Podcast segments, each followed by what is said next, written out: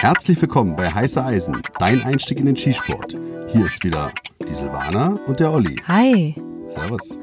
Wir sind nach wie vor im Homeoffice sozusagen. Also ich arbeite jetzt die dritte Woche von zu Hause aus, gehe so wenig wie nötig raus, schnappe zwischendurch zwar immer mal Luft und es ist so, dass ich in Woche drei inzwischen schon häufiger Rückenschmerzen habe, weil ich mich einfach so wenig bewege. Und ich wasche mir auch nicht mehr so oft die Haare. Mich sieht ja keiner. Ich habe zwar ab und zu Telefonkonferenzen, die per Video übertragen werden, aber dann schiebe ich es auf die schlechte Videoqualität, wenn die Leute mich auf mein Aussehen ansprechen. Wie ist das mit dir? Ja, also wirklich sehr äh, persönliche Einblicke, Silvane. Ich kann da gar nicht so mithalten. Bei uns, wir haben ein Schichtsystem, was wir jetzt am Laufen haben. Und wenn du sagst, dass dir der Rücken weh tut, da könnte ich auch etwas beisteuern, weil mein Rücken tut auch weh, weil ich jetzt immer diese schwere Weste tragen muss und das bin ich halt gar nicht mehr gewöhnt. Und umso sinnvoller ist es, da sehe ich auch immer wieder, wirklich sich zu Hause auch dazu zu zwingen, Sport zu machen. Im besten Fall natürlich Sport, der auch was bringt, wenn die Zeit wieder normal ist und wir zum Schießen gehen können, zum Trainieren oder zu den Wettkämpfen. Da gibt es ja aktuell noch keine neue Entwicklung, richtig? Das ist richtig, ja. Und wir sehen es ja hier bei unserem Park, wenn wir halt rausgucken, da sehen wir halt auch Figuren oder Gestalten, die in ihrem Leben noch nie Sport gemacht haben und jetzt sich berufen fühlen, unbedingt halt der verschobenen Olympiade dann vielleicht doch noch beizuwohnen. Also es ist wirklich ein Anblick, der manchmal mich schmunzeln lässt, aber mich auch wütend macht. Das ist wirklich so komisch, dass die Leute jetzt das Bedürfnis haben, draußen zu zeigen, wie sportlich sie sind. Aber wenn man so ein bisschen schon mal Sport gemacht hat, man sieht, äh, nee, die Übung hast du garantiert noch nie vorher gemacht und du siehst auch sonst nicht besonders sportlich aus. Auf jeden Fall. Also es ist ein absoluter Witz. Hört auch damit. Bleibt zu Hause und gut ist und macht so wie ich. Trinkt um halb zehn Bier und seid glücklich damit. Abends Abends natürlich, ja, ja. genau. Kommen wir mal zu dem Training, was ich mir überlegt habe, was man zu Hause zum Beispiel machen kann. Also Gewichttraining, heißt es Gewichtstraining? Gewichttraining. Gewichttraining ist wichtig in Vorbereitung auf die Saison, weil, wie gesagt, man hat ja ab und zu ähm, Disziplin, wo man vielleicht nur einhändig schießt, also nur einen Arm benutzt und dann wiegt die Waffe natürlich gefühlt schwerer, obwohl sie natürlich genauso schwer ist.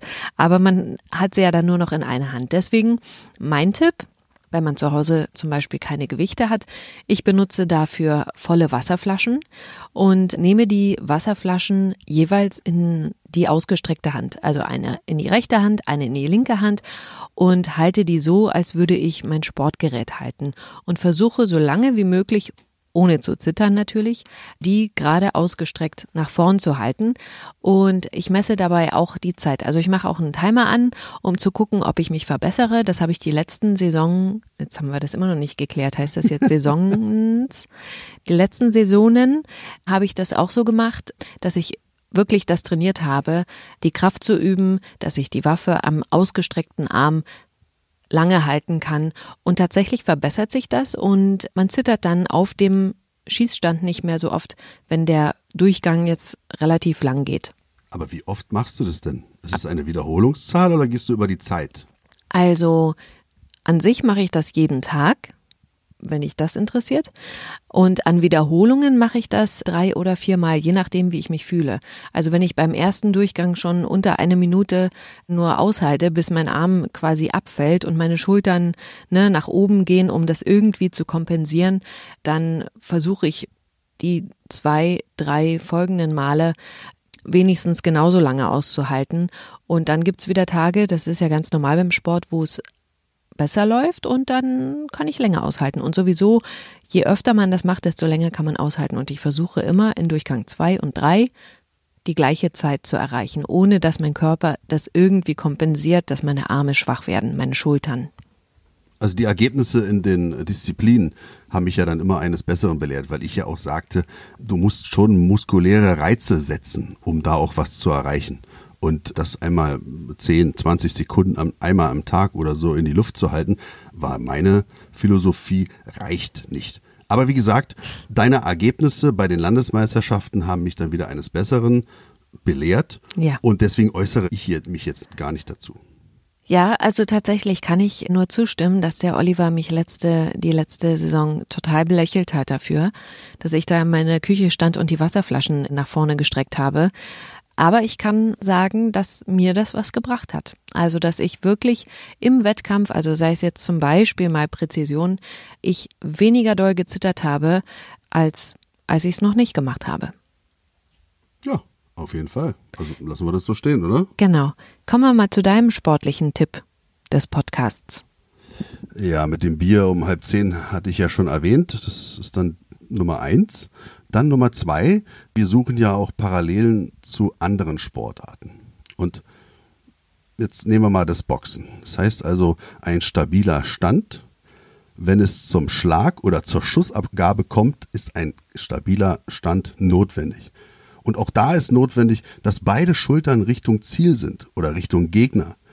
Dass ich halt wirklich meine Körpermitte, mein Körperzentrum dem Gegner nicht anbiete, aber mich ihm präsentiere. Und nur so kann ich dann halt auch mein Körperzentrum, meine innere Mitte, hatten wir ja beim letzten Mal schon, die kann ich dann so nutzen, weil aus meiner Körpermitte, aus meinem Zentrum, aus meiner Hüfte, da kommen Bewegungen, die ich auch beim Schießen, beim dynamischen Schießen beispielsweise nutze und beim Boxen sowieso. Da kommt die Kraft her, die Rotation, um in einen Schlag die nötige Power, die nötige Kraft zu geben.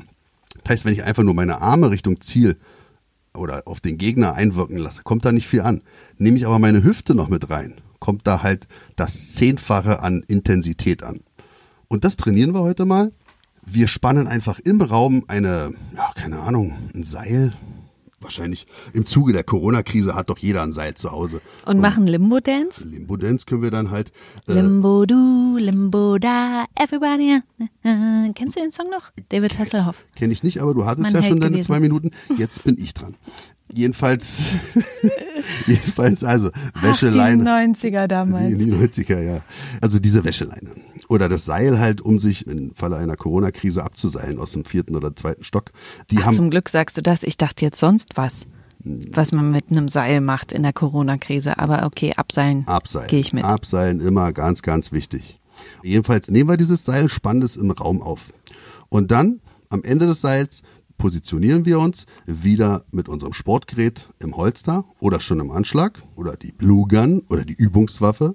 Bei unserem Sportgerät haben wir uns davon überzeugt, dass keine Patrone sich im Patronenlager befindet. Das Magazin ist leer und wenn diese geladen ist, dann bloß mit Dummy-Patronen, also Ex-Patronen.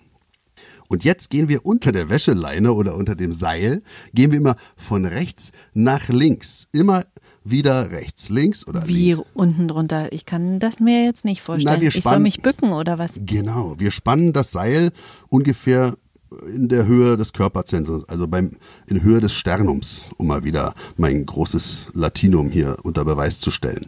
Habe ich aus dem Asterix und Obelix. Sternum, er, er greift sich so an die Brust. Also, wie heißt das, Solarplexus? Brustbein, genau, da mhm. Solarplexus die Ecke.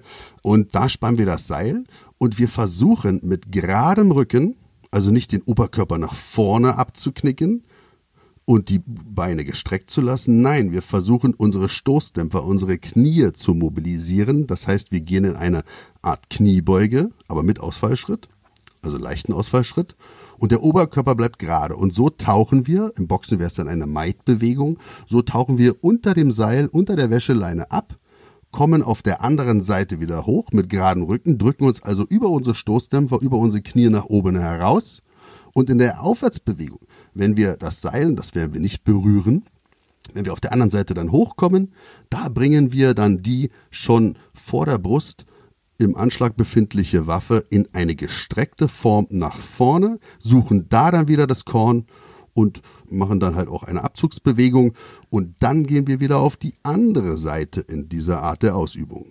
Und das schult wieder die ganze Muskulatur, die halt von unten bis oben unseren Körper durchlaufen.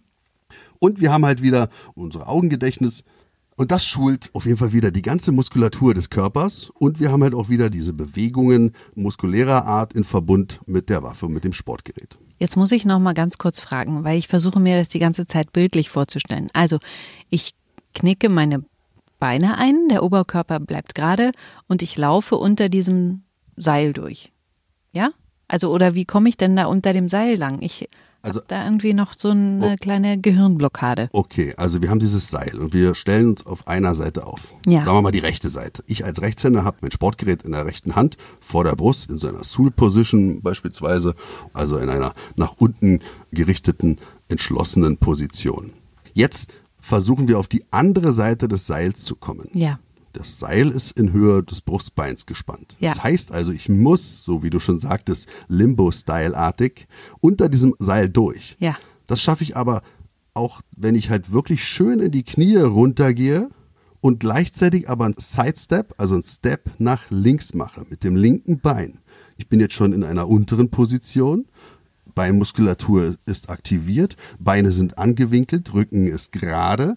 Ich schaffe es also unter diesem Seil durchzutauchen, auf der anderen Seite wieder hochzukommen und mich da wieder in eine ausgestreckte Position zu bringen und da bringe ich die Waffe in den Anschlag. Ist es jetzt verständlicher geworden? Also ich gehe in die Hocke so ein bisschen, mache dabei einen Ausfallschritt nach links oder rechts, je nachdem, wie man möchte, und gehe dann quasi nach vorne unter dem Seil durch mit Oberkörper nach vorne gerichtet. Die ganze Zeit. Also ich knick meinen Oberkörper nicht ab. So wie wenn ich Schmulimbo mache.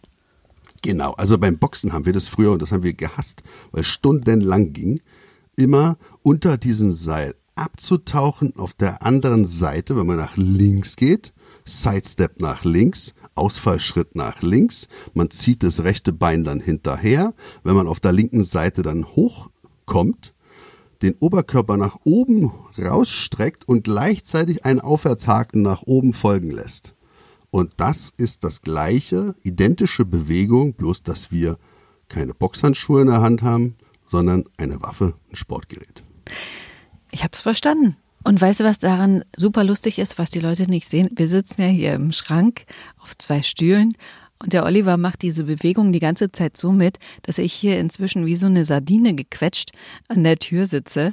Und die Beine von Oliver gehen immer breiter auseinander. Guck dir mal an, wie ich hier sitze. Entschuldige bitte. Gut, dass wir keinen Low-Kick mit eingearbeitet haben. Habe ich mich immer, immer kleiner gemacht und du nimmst immer mehr Raum ein. Okay, was schlägst du denn noch vor, im Homeoffice zu machen? Kann man noch was machen, abgesehen von Sport? Vielleicht für die Leute, die sagen, nee, Sport ist jetzt nichts für mich.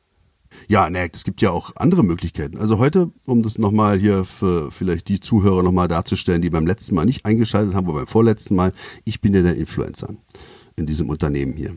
Und da habe ich ein, ein Bild eingestellt, jetzt schon zwei davon, wo ich meine Liebesbezeugung mal richtig zum Ausdruck bringen konnte. Er hat sie bei Instagram reingestellt und zwar bei Heiße Eisen heißt der Account.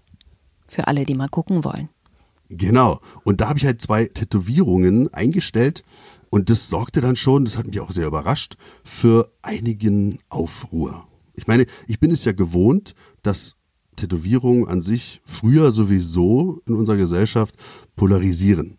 Das hat sich ja jetzt schon ein bisschen gegeben. Gerade in meiner Berufssparte kann ich ja gleich doch nochmal drauf eingehen. Das waren immer schon lustige Momente, die ich da erleben durfte.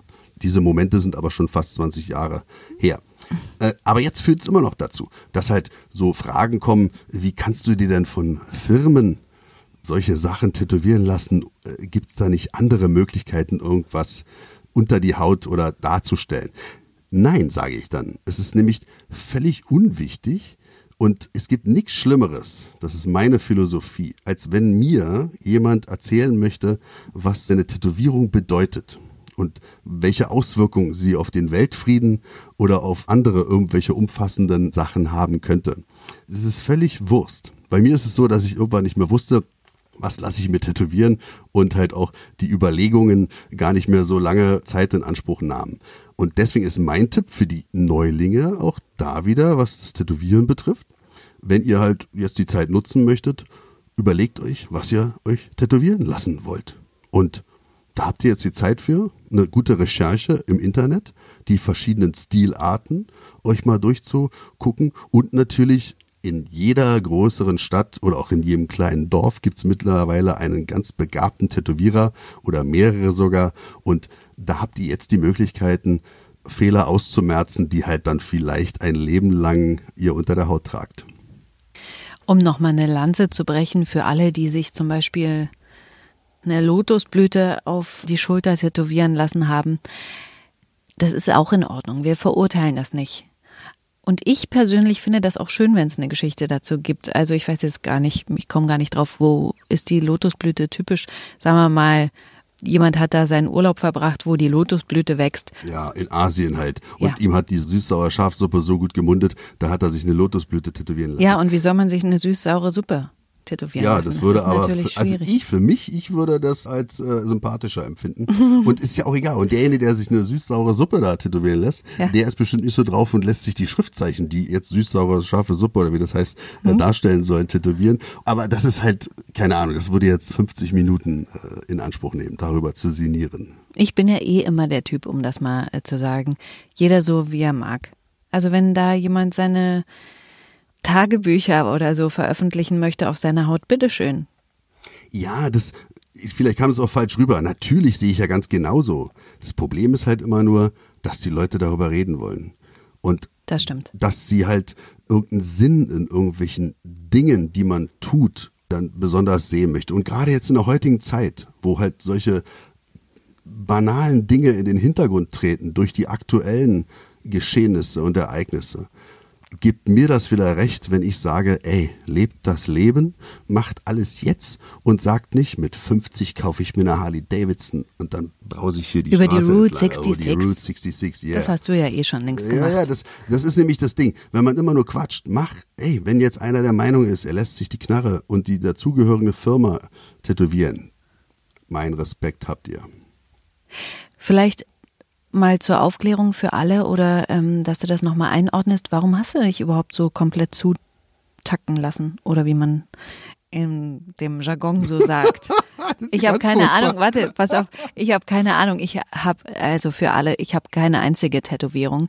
Deswegen, bei mir ist das immer nur so Halbwissen und ich versuche dann immer auch so ganz cool Tattoos zu sagen und habe schon gelernt, Tattoo sagt man gar nicht, das sagen nur die Uncoolen. Also es heißt Tätowierung, wenn man es ernst meint.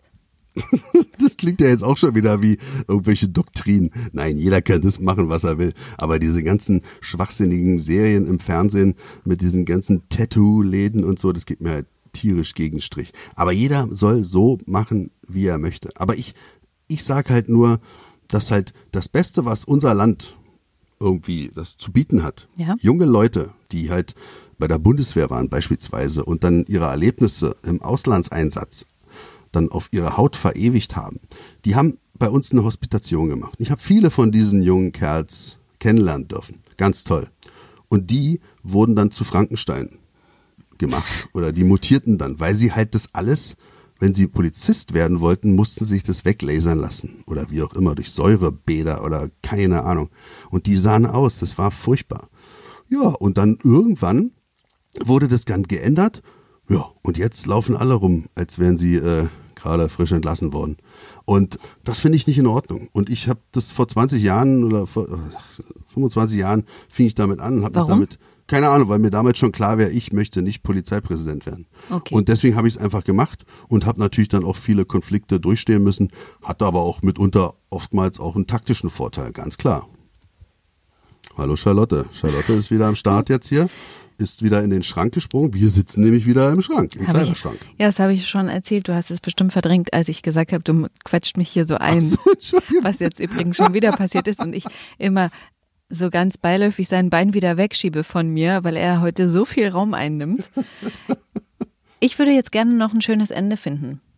Hast du recht. Was sagen wir denn jetzt? Ja, ich habe mich da ganz in Rage geredet. Naja, wir können ja zum Ende jetzt hier unsere eigentliche Zielgruppe nochmal ansprechen. Wir schweifen ja hier völlig ab in unserem Homeoffice-Folgen. Ja, das stimmt. Ähm, die eigentliche Zielgruppe sind ja nicht die erfahrenen Schützen und Schützinnen, sondern die Menschen, die jetzt auch vielleicht ja, sich jetzt gerade auf der Couch wiederfinden. Ey, Mann, ich habe so viel Zeit. Was mache ich denn, wenn diese Phase jetzt mal vorbei ist?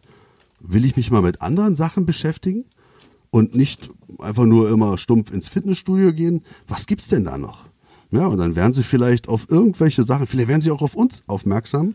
Und für die kann man halt nochmal sagen, geht auf die Portale, geht auf die Seiten der Verbände des BDS, des BDMP oder des DSB.